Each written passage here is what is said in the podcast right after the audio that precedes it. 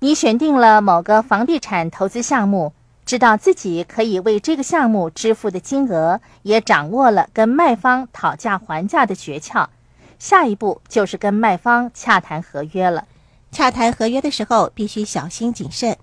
许多人在投资过程中掺入了个人的情感，跟卖家见过面之后，就不愿意进一步向卖家压价，因为这样做让他们感到内疚。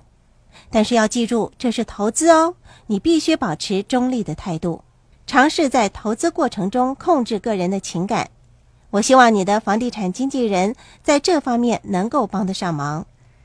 有些房地产经纪人会跟你说：“我不想令卖家难堪。”经纪人所赚取的佣金的比率取决于房子的售价，他们采取的行动难免受到这个因素的影响。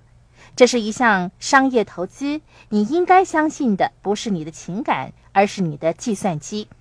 你应该让你的理智来做决定，给自己定个底线，看看自己可以接受的最高和最低的价钱是多少。